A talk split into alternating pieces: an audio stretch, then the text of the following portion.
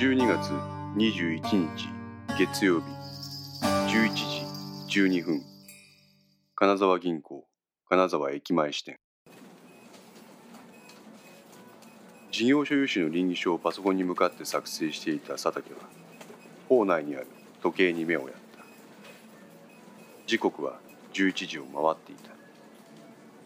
目肩腰に疲労を覚え始めていた彼は一旦手を止めて両腕を天井に向けて思いっきり体を伸ばした。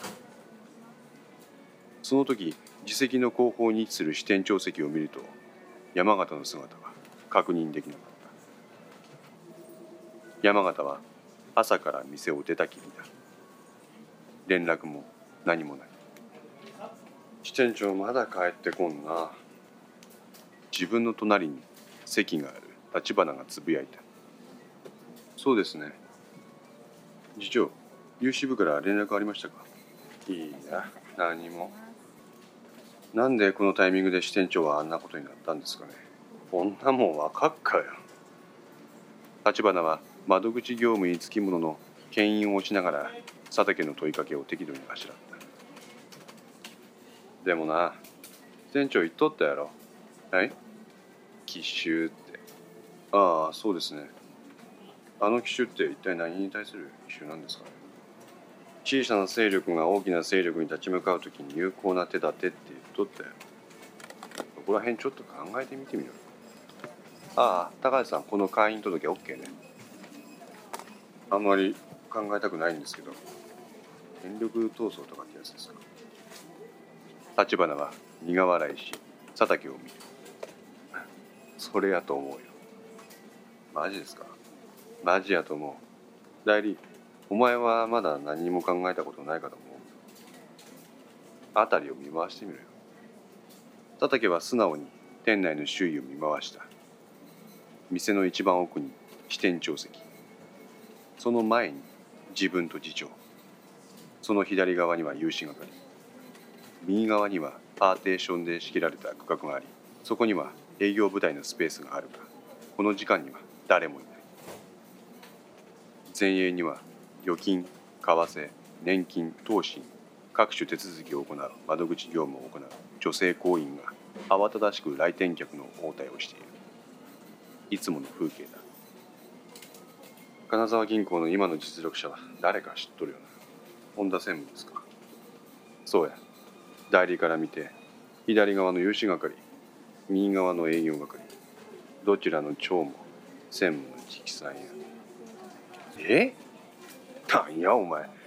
本当にお前何も知らんげんな。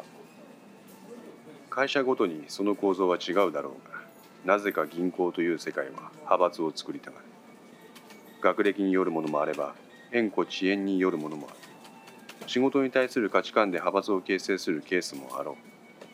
人事効果制度という明文化された評価基準は整備されているが金沢銀行ではその運用方法が特殊であった。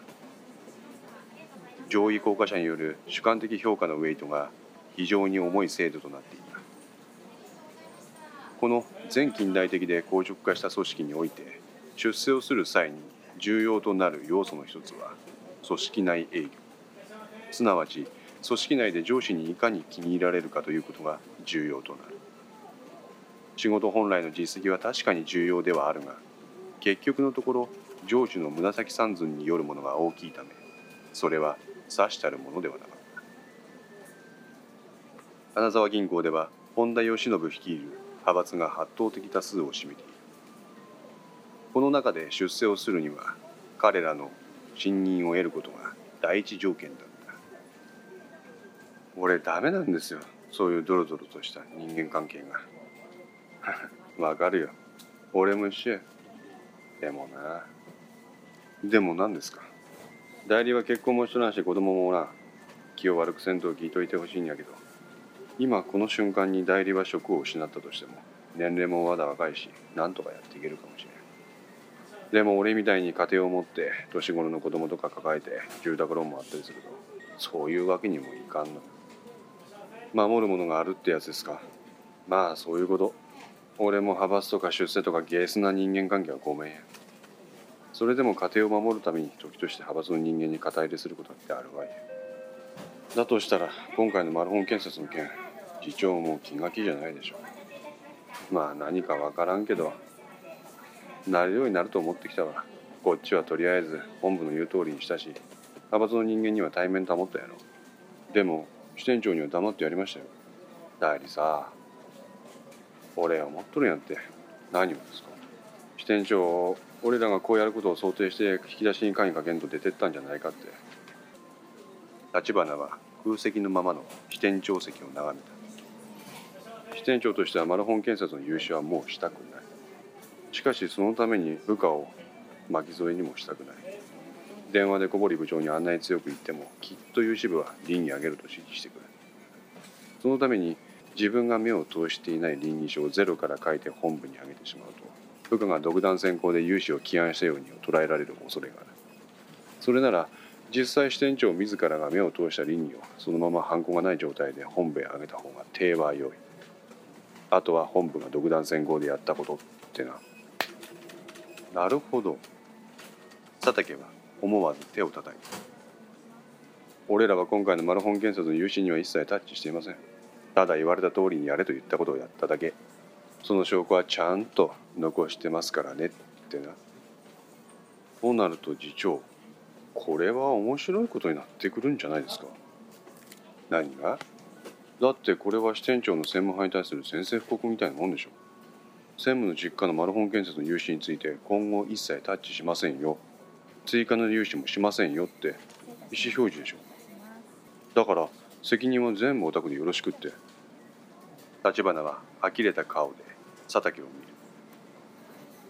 代理お前もうちょっと賢い人間やと思っとったけど案外そうでもないんやね。何がですか？佐竹はムッとしていった。小堀部長が言っとったやろ？もうかばえんって。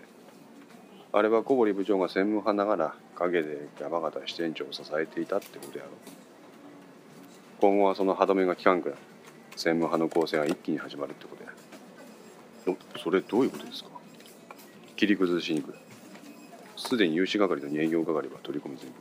山形支店長を孤立化させるために俺とか代理とかを取り込みに来るぞ。人事じゃ済まされんぞ。ちょっと待ってくださいよ。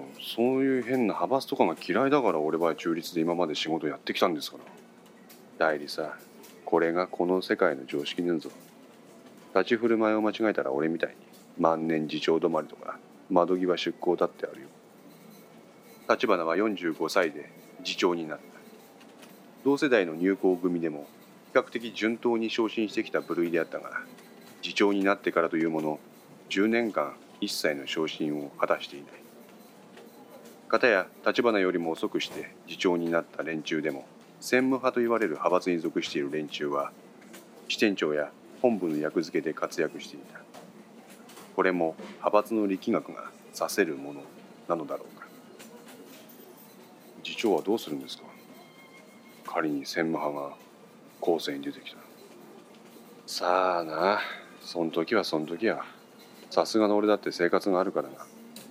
ただあいつらから見れば俺らは山形派として見られているのは間違いないからな。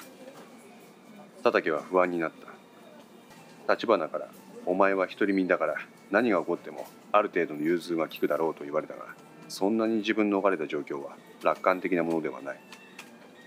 確かに家庭を持った人間から見れば守るものもさほどないように見えるだろう。だからといってしばらく属性と距離を置けるほどの蓄えもない。佐竹にはやはり毎月の決まった収入は必要である。36歳。転職再就職には絶望的な年齢だ。さらに金融機関の仕事は他の業界で潰しが効かないことで有名であることが佐竹の不安心理を助長させた。佐竹代理。派閥に入り込んだらそれはそれで派閥内の権力闘争がある。入らずに中立でいたらこれだ。お前ならどっちがいい？佐竹は立花の問いかけに答えることができなかった。権力闘争はえげつないもんよ。結局のところいかに気に入られるかってことよりもいかに他人を出し抜くかってところなんだ。仕事の上で価値観を共有する仲間なんて言えるものはできない。表面上はいい面しておいて後ろを向いて悪感べえ。クソみたいな人間関係だよ。そんなクソみたいな権力闘争を勝ち抜いても信頼できる仲間がいない。そうなれば仮に出世したとしても辞めるまで延々と他人を引きずり落とすことしか考えなくなる。そんなのはごめんですね。立花は佐竹の言葉に笑みを浮かべた。次長ここは銀行です。人から預かったお金を必要としている人に貸す。ただそれだけの仕事をする場所です。そこにわけのわからん派閥とか権力闘争とか温情融資とかお家の事情を持ち込むこと自体が異常なんです。代理やりましょう次長。俺らは俺らの。銀行としての筋を通しましょう。ため息をついた立花はどこか呆れ顔だったが佐竹の言葉に嬉しさを感じているように見える。お前本気になったな。